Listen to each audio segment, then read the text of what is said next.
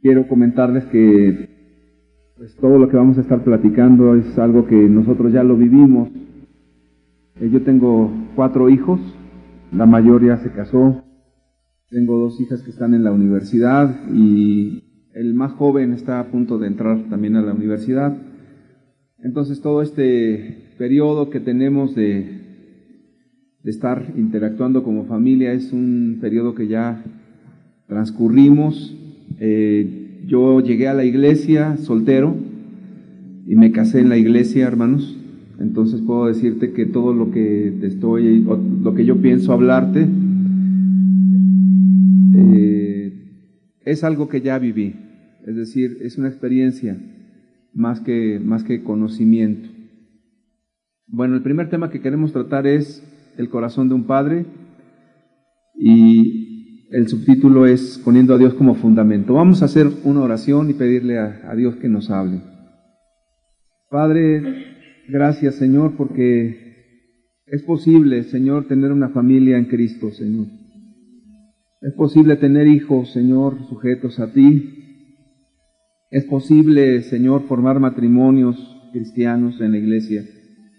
Padre, porque el mundo es tan terrible, Señor, que nos hace pensar que la familia es algo muy difícil o que es algo imposible de alcanzar, Señor.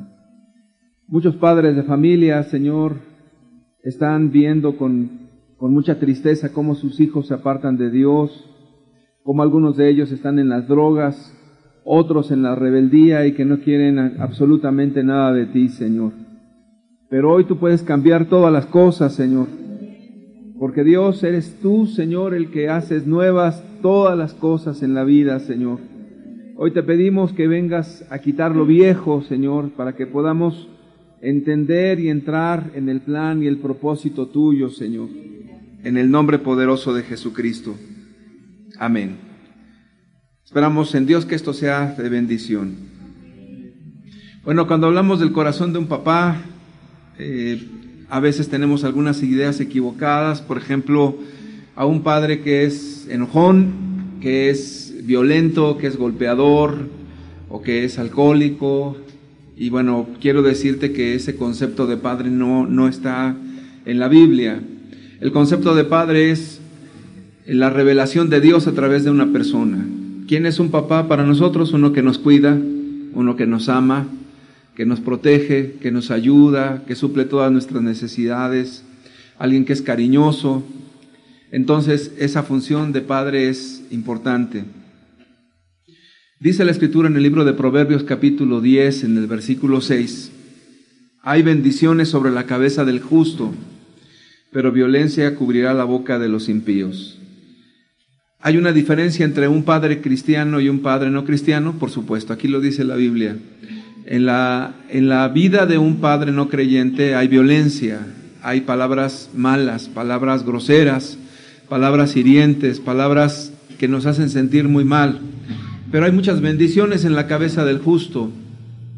Entonces lo primero que Dios pone para cada uno de nosotros, ¿qué tipo de padre quiere ser? ¿Uno que tiene a Dios o uno que no tiene a Dios? Ahora, tener a Dios, queridos hermanos y amigos, no quiere decir ir a una iglesia, porque el hecho de que una persona vaya a una iglesia no la hace cristiano. Jesús dijo que al árbol, ¿por qué lo vamos a conocer? Por sus frutos, es cierto. ¿Y qué son los frutos? Nuestras acciones, nuestra vida. Si nosotros tenemos una vida aquí en la iglesia y otra vida en la casa, ese es un problema bastante grave. ¿Por qué razón? Porque nuestros frutos van a hablar de nuestro cristianismo en nuestra casa. Entonces, esta es la, gran diferencia o esta es una de las llaves más importantes. Si en verdad quieres tener una familia que honre a Dios, tienes que comenzar primeramente por ti. En otras palabras, tienes que ser sincero contigo mismo. La realidad es que cuando venimos a la iglesia todos estamos sonrientes, ¿no es así? Cuando estamos en la iglesia, todos nos damos la mejor sonrisa y estamos bien contentos. Cuando estamos en casa, la mamá que está cansada de quehaceres, está gritona, está malhumorada, está con una actitud bastante mala hacia los hijos, hacia el esposo.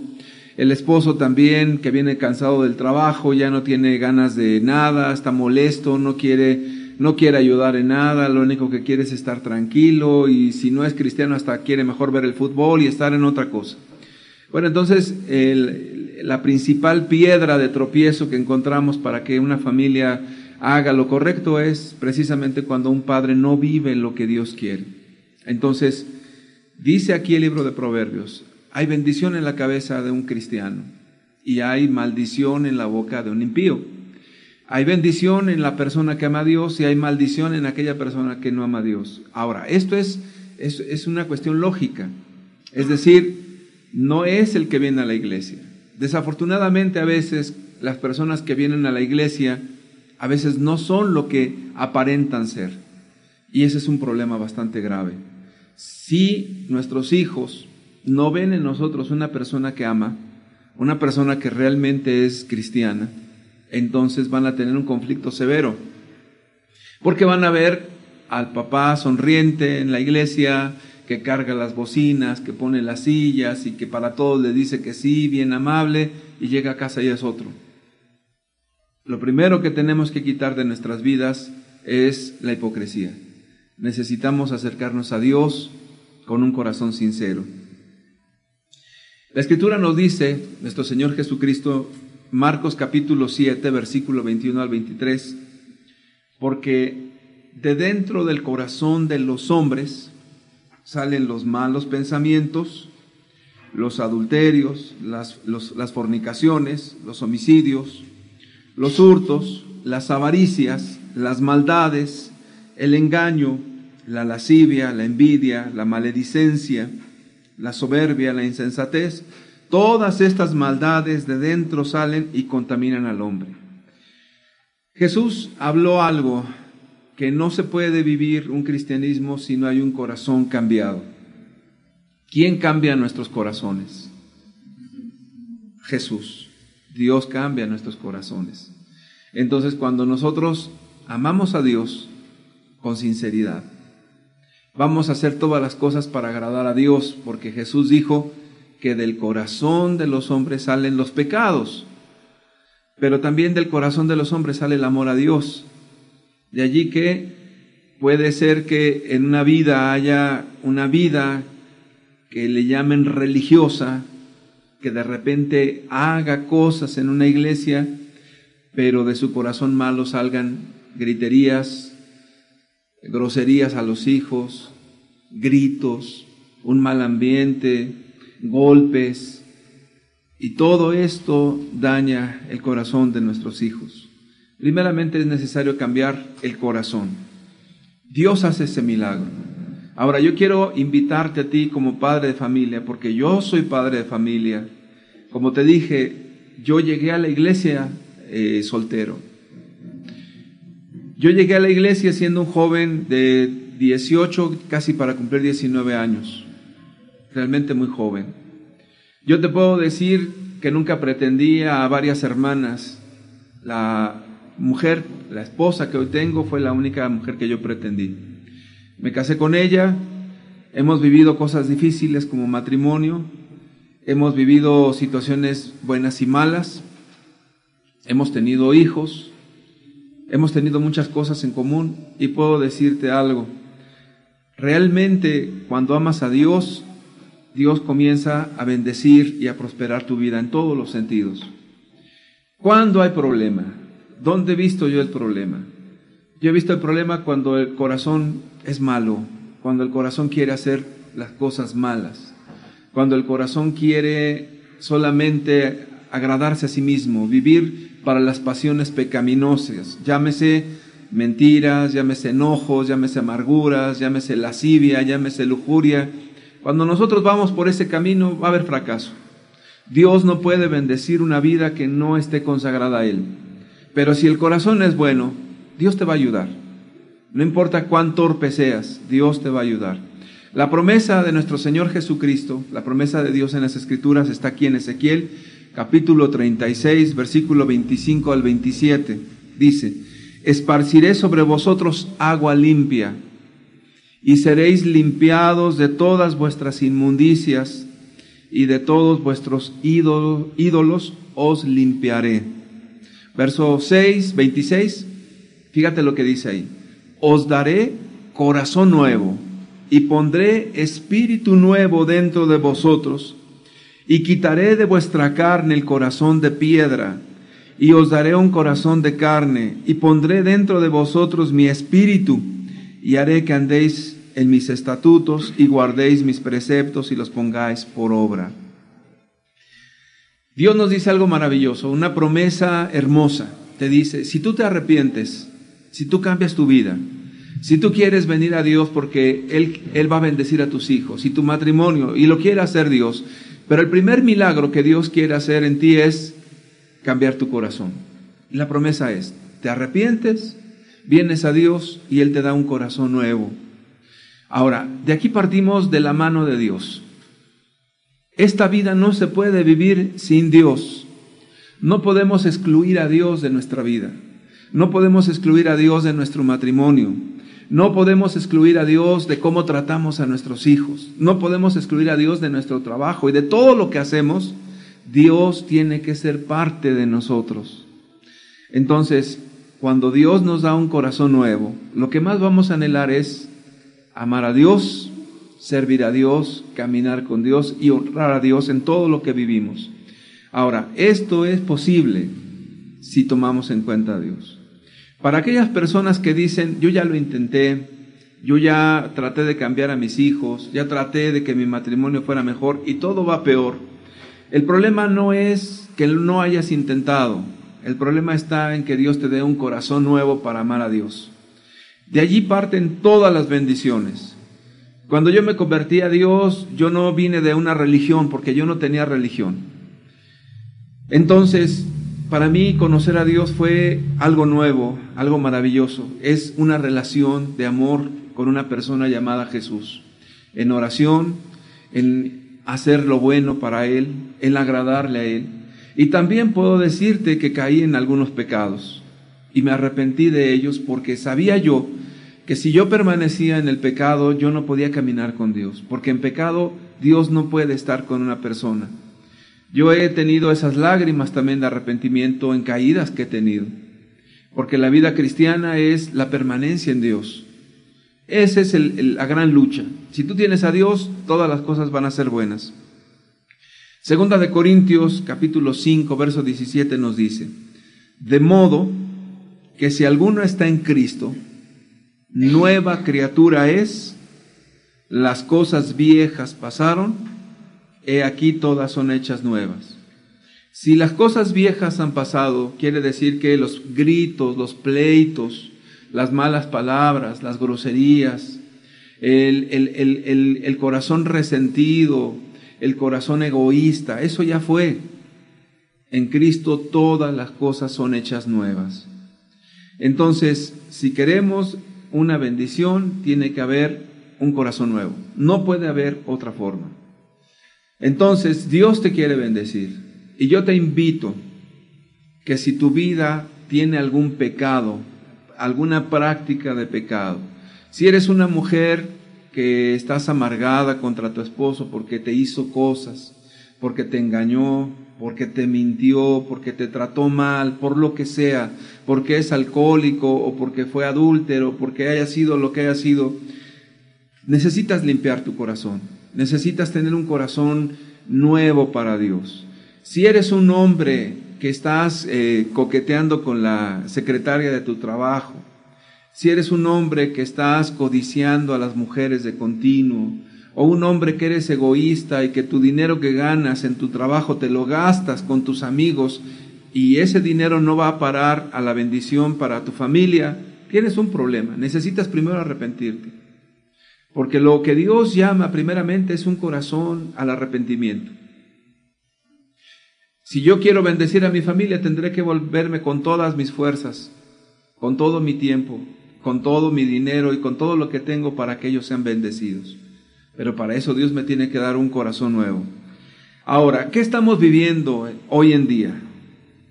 Hoy estamos viviendo problemas bastante fuertes, de tal manera que se le llama a este mundo la perversa generación. Te pregunto yo, ¿realmente será una perversa generación lo que estamos viviendo actualmente? Estamos viviendo los peores tiempos de la historia. Mira, tú te encuentras con una persona y resulta que ya vive con una mujer que no es su esposa.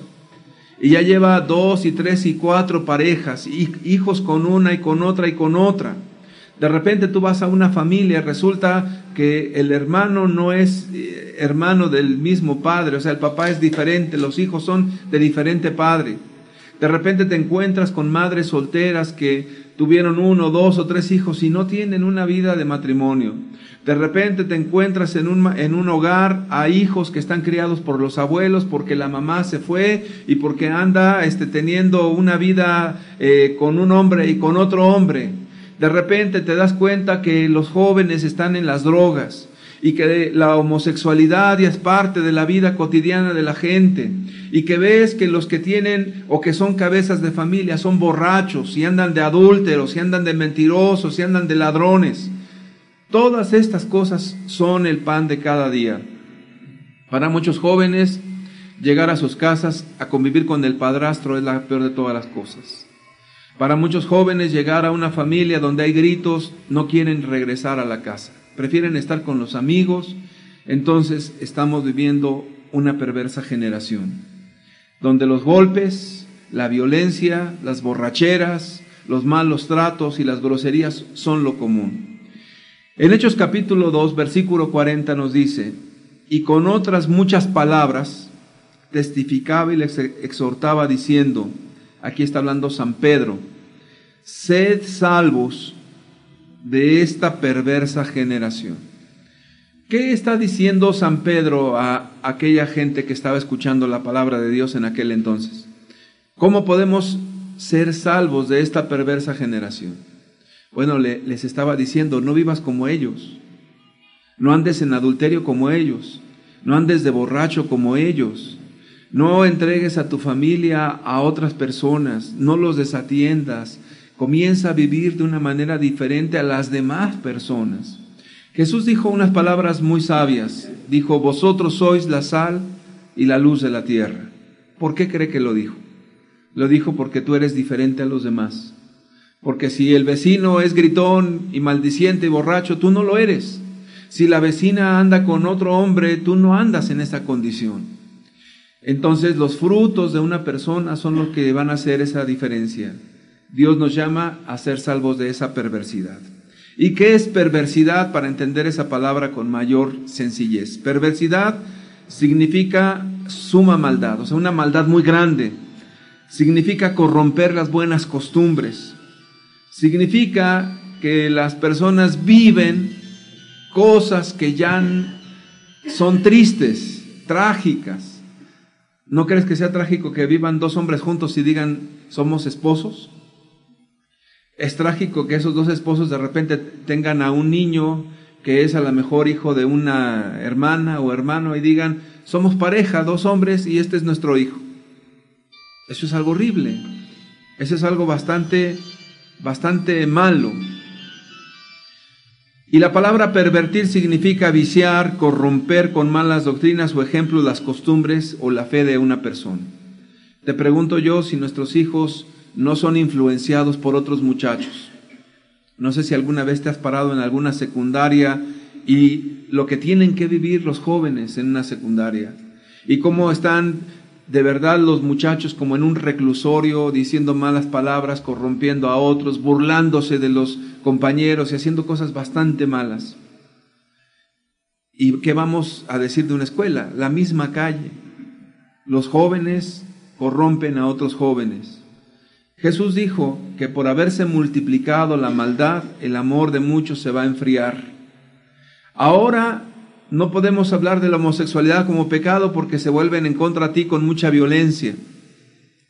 Porque ahora el mundo está en grados de corrupción terribles. A lo malo le llaman bueno, a lo bueno le llaman malo. Entonces, ahora los hijos que no tienen a Dios y que están educados en una escuela que están en contra de Dios, te van a decir, papá, tú, eres anticuado, tú estás mal. Lo normal es que haya dos mujeres y, se casen y, se, y vivan como pareja. Lo normal es que dos hombres vivan igual. Lo normal es que ahora ellos puedan hasta adoptar hijos. Lo normal es que ya cada quien haga lo que quiera. Lo normal es que cada quien viva conforme a sus preferencias sexuales. Entonces estamos viviendo tiempos críticos, muy críticos. Por eso, dentro de la misma congregación, te vas a encontrar con personas, incluyendo a los pastores, que la mujer con la que vive no es su esposa. Analiza los predicadores principales de las denominaciones y de aquellas personas que son famosas en el Internet. Te vas a dar cuenta que ellos ya llevan varios divorcios. Obvio, tú no lo sabes porque la vida privada ellos la esconden y no hablan de ese tema. Entonces, si los mismos pastores en las denominaciones están divorciando, si en las mismas iglesias están promoviendo ya las cuestiones de homosexualidad, créeme que ya estamos viviendo los tiempos finales. Ahora, estamos aquí porque Dios quiere guardarnos de esta perversa generación. Dios quiere que no nos vayamos con esta ola de maldad. Sin embargo, estamos realmente asediados por estas cosas. Antes oíamos de un divorcio y era lo raro. Hoy, dentro de las congregaciones, escuchas de divorcios.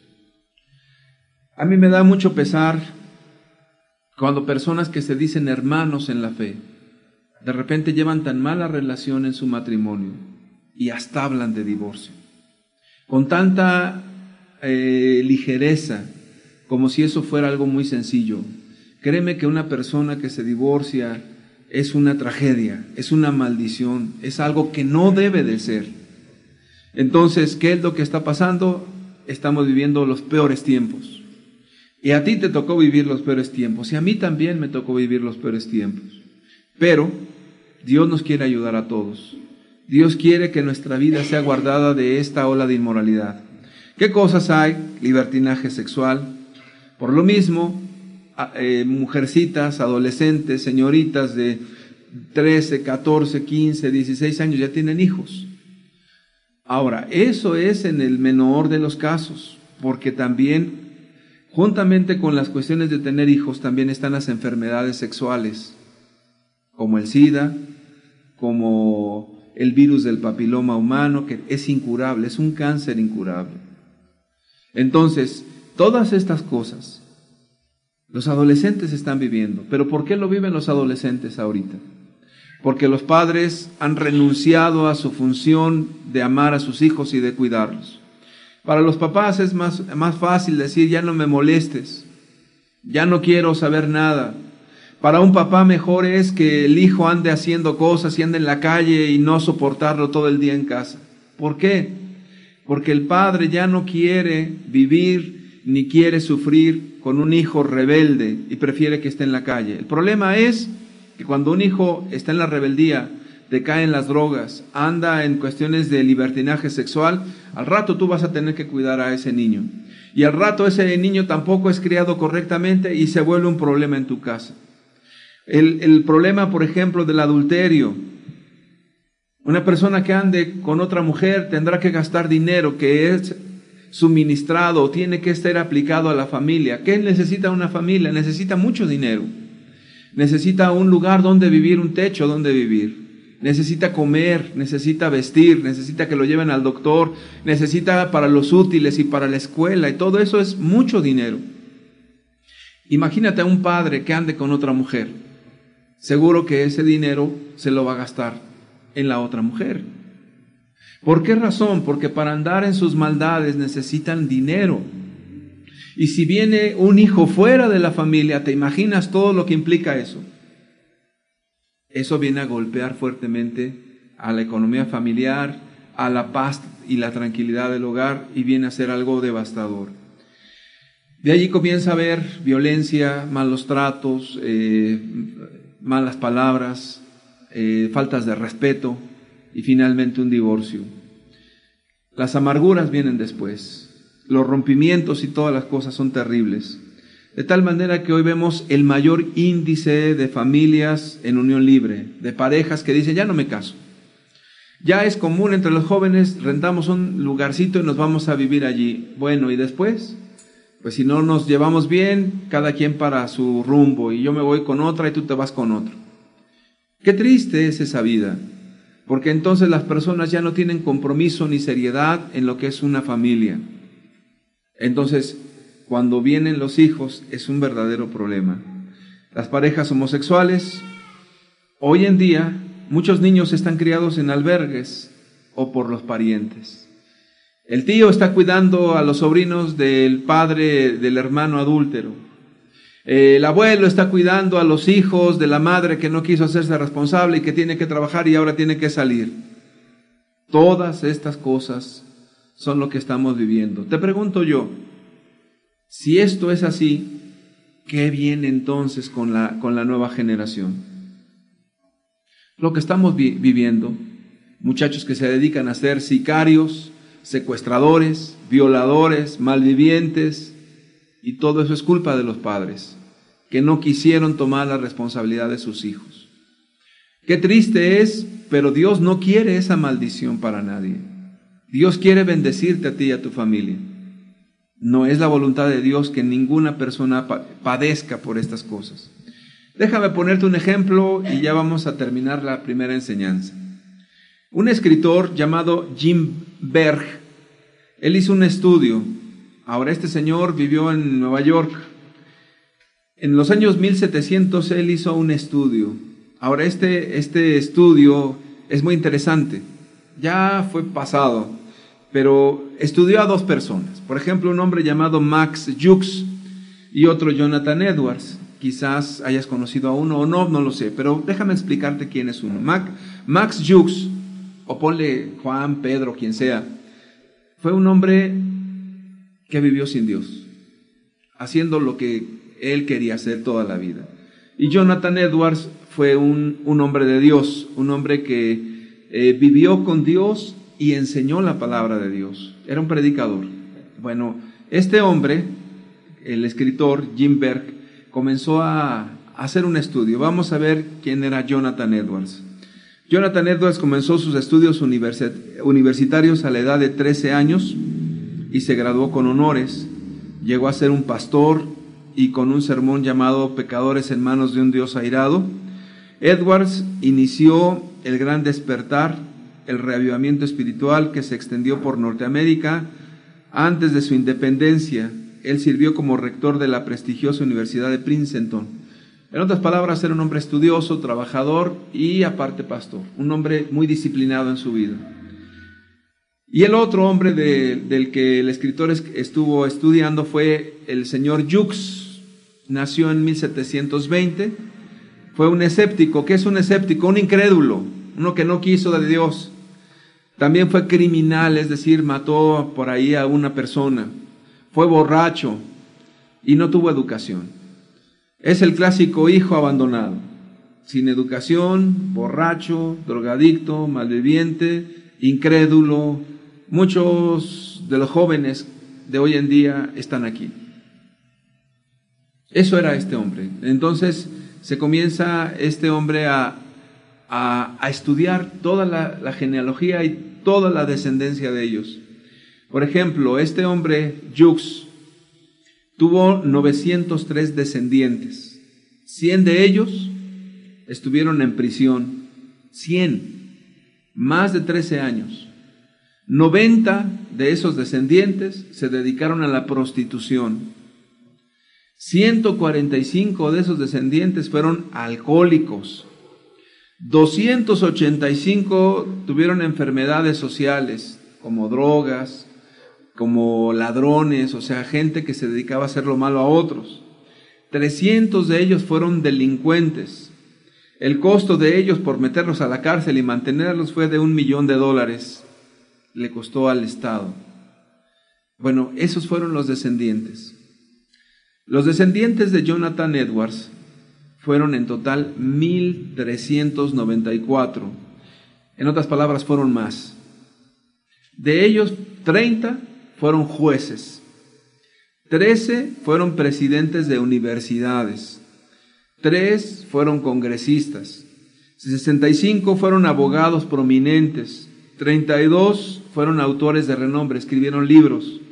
Uno fue vicepresidente en Estados Unidos. 90 de ellos fueron médicos. 200 fueron ministros de la palabra, predicadores, pues. 86 fueron senadores. ¿Cuál fue el costo que, que, pagó el Estado por ellos? Ninguno. Ellos aportaron a la sociedad. Bueno, entonces vemos dos caminos.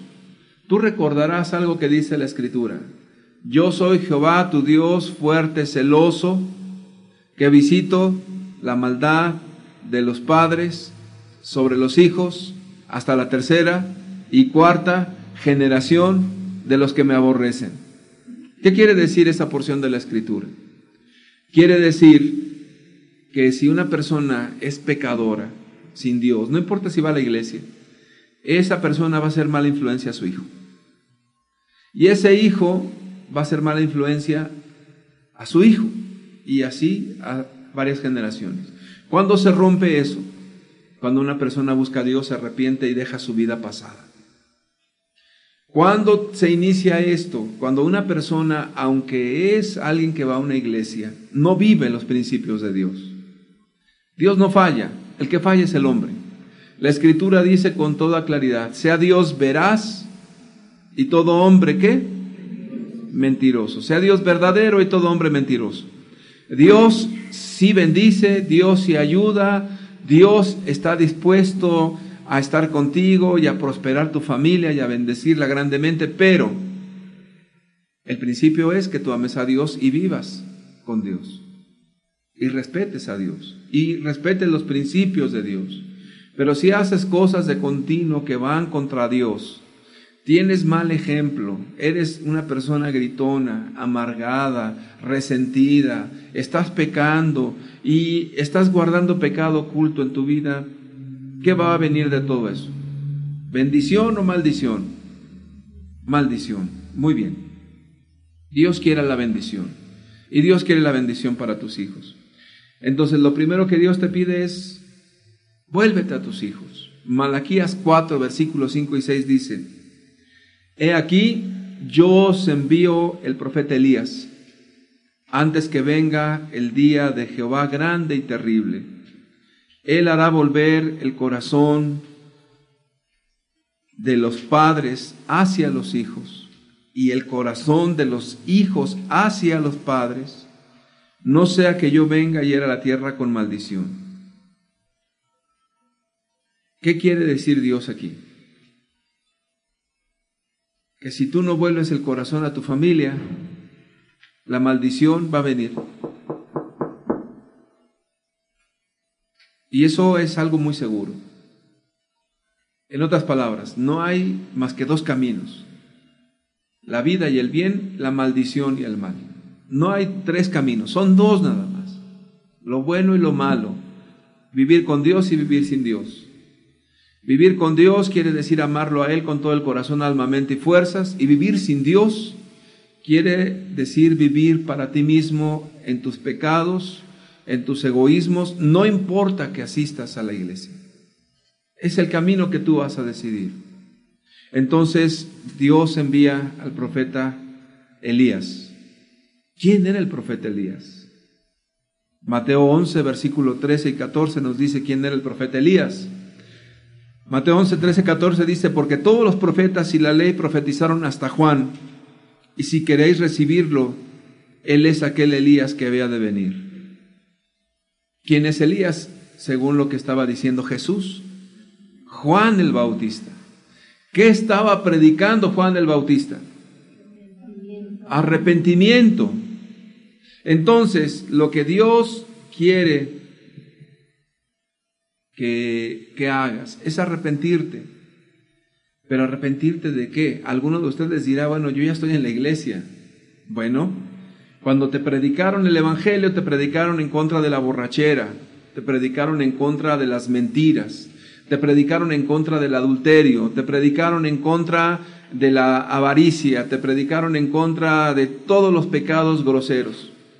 Ahora Dios te va a predicar algo que te arrepientas de no servir a tu familia, que te arrepientas de no amar a tu esposa, que te arrepientas, esposa, de no amar a tu esposo como Dios quiere que lo ames, que te arrepientas de no cuidar a tus hijos como debes de cuidarlos, que te arrepientas de no proveer a tu familia todo lo que necesita para desarrollarse correctamente. De eso te tienes que arrepentir. Entonces, volver el corazón de un padre hacia los hijos es como un arrepentimiento. Y cuando una persona no es sincera en el arrepentimiento puede haber un cambio nada más, pero por un ratito y vuelve a lo mismo. Entonces, ¿qué es arrepentimiento? Número uno es dejar de hacer lo malo, es restituir a tu familia y demostrar con los hechos que realmente es un arrepentimiento sincero. Entonces, ¿queremos realmente esa vida? Es aquí donde yo pregunto si en verdad tú quieres.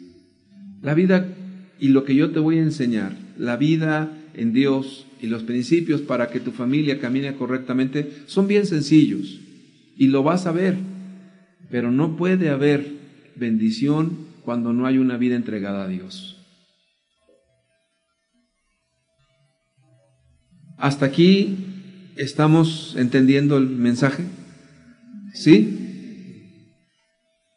Si es un arrepentimiento de unos tres meses, no sirve.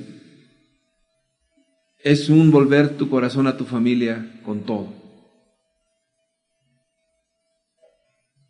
Y aquí es que yo me quiero detener un momento. Y les voy a pedir que cierren sus ojos, por favor. Un momento nada más. Y quiero yo preguntarles y que contesten ustedes mismos. No se trata de alzar manos, no se trata de confesar nada, se trata solamente de que seas honesto y honesta hoy contigo mismo, eh, en tu corazón. Si eres mujer, te pregunto yo, ¿tienes paciencia con tus hijos? ¿Eres una mujer cariñosa? ¿Eres una mujer feliz y consideras un privilegio estar haciendo lo que haces? Cuando haces los quehaceres, ¿en verdad lo haces con amor o vives quejándote? vives molesta, ya no aguantas más, ves a tus hijos como una carga pesada. Cuando ves a tu marido lo ves con un corazón malo. A veces en tu corazón dices, ¿por qué me casé con este? Ojalá que se hubiera muerto. ¿Por qué, ¿Por qué me tuve que casar con él? ¿Por qué no, no con el otro, con aquel? Esas cosas hay en tu corazón. Quizás dentro de ti estés diciendo, no, pero es que está bien mal ese hombre. Es un hombre amargado, un hombre malo, gritón. Está bien, vamos a decir que él es así. Pero si tú estás aquí hoy, esposa, te pregunto si tú estás viviendo lo que Dios quiere que vivas. No importa si el otro lo vive o no. Si tú te dices cristiana, tú tendrás que amar a Dios y por amor a Dios vivir la parte que a ti te toca y tener un corazón bueno para Dios. ¿Estás en esa situación? ¿O realmente para ti ya la vida espiritual es una carga? Los quehaceres te agobian. Sientes que tu esposo te ha dejado toda la carga. ves que en él no hay interés por hacer las cosas correctamente. Te sientes abandonada y eso mismo te lleva a gritarles a tus hijos con con coraje, a desquitarte con ellos, a pegarles, a armar un ambiente muy malo en casa. Esa es tu vida, esa es la descripción de lo que tú eres como esposa. Oras con fervor por tus hijos, eres una mujer feliz, que haces las comidas y las tareas con tus hijos con alegría, con amor. Si la respuesta en tu corazón es no, Tú tienes que arrepentirte. ¿Cómo Dios va a actuar? Dios actúa a través de personas, no a través de cosas raras o de milagros extraños. No, Dios te va a utilizar a ti, mujer, para levantar una nueva generación. Y si eres un esposo, te pregunto yo, ¿cómo ves a tu esposa? ¿La amas? Cuando llegas del trabajo quieres ver a tu esposa, oras todos los días por ella, le procuras el bien, estás pensando en ella, la amas o tienes resentimientos contra ella. De repente te sientes tan mal porque es una mujer que te oprime, que te exige de más, que cuando llegas a tu casa lo que quieres es descansar, lo que quieres es estar tranquilo, y de repente lo que sientes es, es una, una carga pesada con tu mujer, y de repente andas ahí coqueteando con la mujer del trabajo, con la compañera, con, con la vecina o con alguien, y andas tratando de evitar a tu familia a toda costa. Eres un hombre egoísta que vas y gastas ese dinero en, en, los amigos, en alguna comida o, o, en, o en tomar o en alguna cosa tan mala como esa.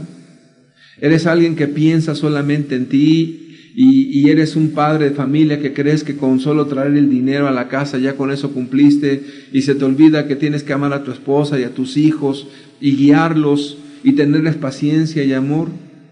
De repente llegas a tu casa, eh, varón, y de repente sientes que el, ambiente está muy malo y no quieres estar allí, te sientes con un agobio y una carga, y crees que tu vida va hundiéndose cada vez más y eres la persona más infeliz y no quisieras ni estar en tu casa.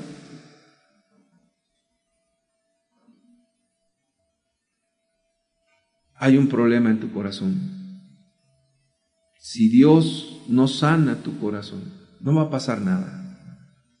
Si no hay un arrepentimiento sincero para volver el corazón a tu esposa y a tus hijos, tu familia va a quedar igual, o quizás peor. Y te voy a decir por qué peor. Porque cuando las familias están sin Dios, de repente vienen a la iglesia y encuentran una esperanza todos. Pero cuando están en la iglesia, se congregan y el padre y la madre o los dos están en una condición totalmente resentida y amargada y hacen un ambiente muy malo en casa, créeme que eso en lugar de bien es malo. Y quizás esté muriendo la única esperanza que es Cristo nuestro Señor. Necesitas cambiar. Necesitas hacer un corazón nuevo. Necesitas arrepentirte. Si no, todas las cosas van a ser completamente malas. La vida familiar es una vida de amor, no de egoísmo. Es una vida para que hagas feliz a los demás, no para que seas feliz. Este es el principio rector, el amor. Yo como esposo quiero que mi esposa sea feliz, quiero que mis hijos sean felices. Y yo voy a hacer todo mi esfuerzo para que ellos sean felices. La esposa va a procurar hacer feliz a su esposo y a sus hijos.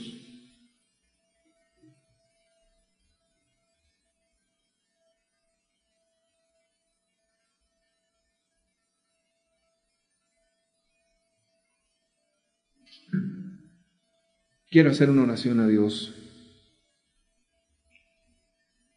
¿Podremos acaso esconder algo delante de ti, Señor? ¿Podremos, Señor, escondernos de tus ojos, de tu presencia? Por supuesto que no, Señor. Tú conoces nuestro entrar y nuestro salir. Conoces hasta los más íntimos pensamientos nuestros. Conoces lo que estamos viviendo, Señor, al interior de nuestro hogar. Conoces la relación que llevamos como pareja, como matrimonio, Señor. Conoces lo que estamos haciendo y dedicándonos a nuestros hijos. Todo lo sabes, Señor. Padre, yo te pido, no porque tú no sepas, sino que alumbres los ojos de cada uno de los que estamos hoy aquí, Señor. Que cada familia pueda ser renovada, Señor, pero que comience por el papá y la mamá en los corazones. Señor, Tú puedes hacer milagros. Tú eres el Dios de los milagros. Tú eres el que hace las cosas nuevas, Señor. Hoy te pedimos un milagro, Señor. Nos trajiste aquí para bendecirnos, Señor. Amén. Amén. Puede abrir sus ojos, por.